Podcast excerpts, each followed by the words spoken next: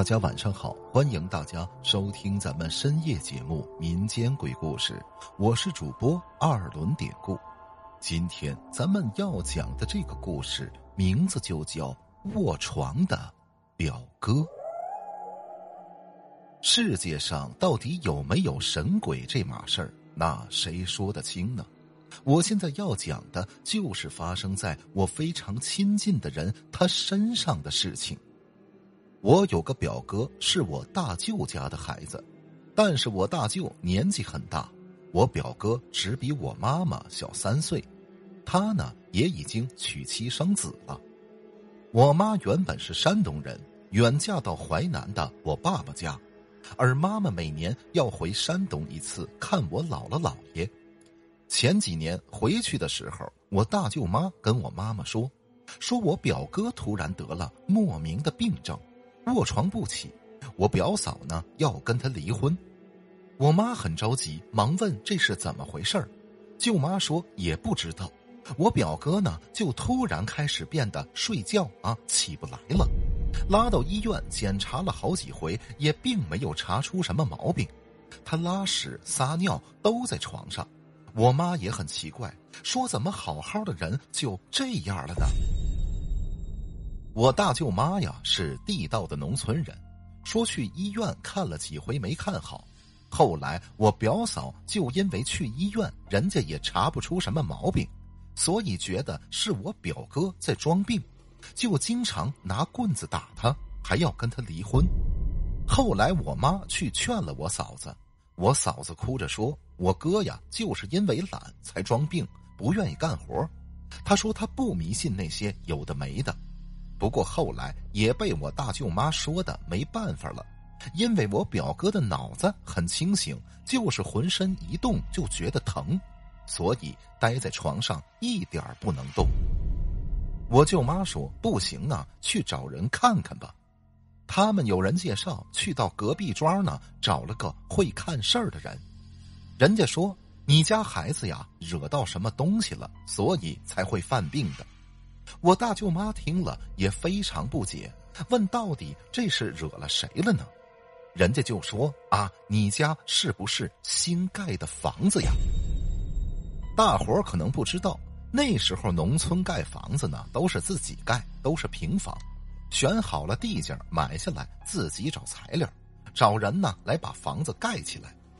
因为我哥年轻的时候一直比较穷困。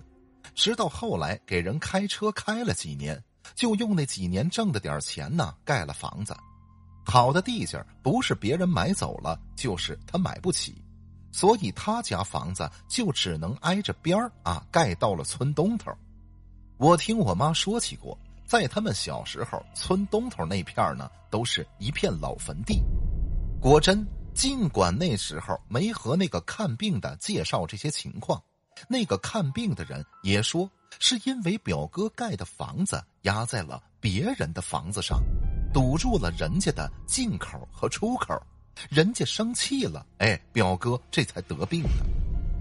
我舅妈听完是非常着急，就问这是什么东西作祟，怎么能这么厉害，都会把表哥弄得起不来床呢？看事儿的人说那是肯定的。作祟的女鬼死了三十多年了，他们那个岁数的人其实应该认识他。那个人死的时候大约三十岁左右，喝药死的，属于横死，所以比较凶。因为这么多年一直没人给他添坟，所以可能坟地早就平了。我表哥因为没注意，就把房子盖在了人家房子上。我舅妈非常着急，连声的问：“那可怎么办呢？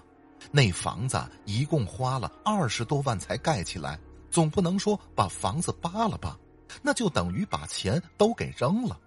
我表哥辛辛苦苦才攒下来的呀，好说歹说的要求人家给想想办法，因为这个呀，我们也不知道，那不知者无罪呀。”看事儿的人就说没办法啊，说这坟地的主人就是那个女鬼呀，很凶。你家人用别的方法不好送，况且不是别的事儿，不是人家说故意找茬，主要是因为你家的房子盖在那儿，导致人家没法进出了。这个事儿啊，很麻烦。那个看事儿的人最后想了半天，就说：“那要不就这样吧，你去找那女的他们家人，跟他们家人呐说说这个事儿，商量一下解决办法，看看协商好了行不行？”我大舅妈一听说活着的年纪和死了的岁数，她就大概知道这个女人是哪个了。估计呀，她是从邻村嫁过来的，是一个年轻时候挺漂亮的女人。她家虽然不在这个村子里，不过她婆家是这个村的。于是我大舅妈找到她婆家，人家婆婆一听这情况，告诉我大舅妈说：“她呀，都死了这么多年了。”她的孩子在外边打工，丈夫早就另娶了，不再过问她的事儿了。再说，他们也觉得那么迷信的事儿也挺瘆得慌的，别再惹上什么麻烦，所以说就不愿意参与。后来我舅妈没办法了，又打车去她娘家。那女人母亲的岁数不小，都已经聋了。他呢又找到他哥哥，他哥哥表示不相信有这回事儿。我舅妈实在没办法，强说了一通，拉他家人去吃饭。后来几天又买了很多吃的送到他家里。最后那女人的哥哥呀过意不去了，才答应要去试试看。然后我大舅妈就联系了看事儿的人，把那个人也带着一并去了。在那人的指引下啊，女人的哥哥给他烧了纸，向他呢说了很多话。说什么？你都死了这么多年了，孩子过得很好，人家呢也不是故意的。都这么多年了，你老公也娶了媳妇了，心里这个结儿你就打开吧。啊，该走就走吧，别在这儿了。人家也不是有意盖你房子上，喝药是你自己喝的，还有谁能给你说法呢？说着说着呀，这个哥哥也是动了真情，抽抽搭搭的还哭了起来。反正就是类似这样吧，哭着说着劝那个女人走，让她不要害人，就当给自己孩子积德了。可能也是娘家哥哥呀，想起了死去多年的妹妹。我妈说当时看他哭的怪可怜的。做到这个份上，人家说至于后来那女人走不走，就是她自己决定了。纸也烧了，法事也做了，去留都是人家的问题。活着的人是没有别的办法了。后来我舅妈回去给我表哥送饭，一看床上没有人，当时都吓坏了，以为这下坏了，指不定表哥出什么事儿了。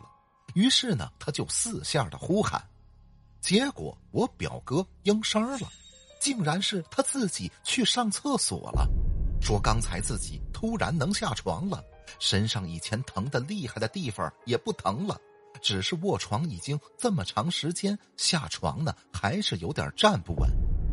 不过我表哥就这样休息了一个星期，恢复的差不多了。之后呢，他竟然跟没事人一样去上班了。我妈妈跟我讲的这整个事件呢，讲完了，他又感叹着说：“啊，这个世界上的事儿，谁能说得清呢？”到医院看了几次也没查出病，谁知道竟然叫个江湖郎中，叫个看事儿的给看好了。可见有些时候人间也涉及到阴间的事儿，有些神鬼之说那是不能不信的。好了，今天的这个小故事咱们就讲到这儿了。还是希望大家能通过订阅、点赞、转发、评论本专辑来支持一下咱们节目，分享故事、进群聊天，您都可以加 PPT 五九二八八。节目最后，典故再次感谢您收听咱们民间鬼故事。那朋友们，咱们就下集再见。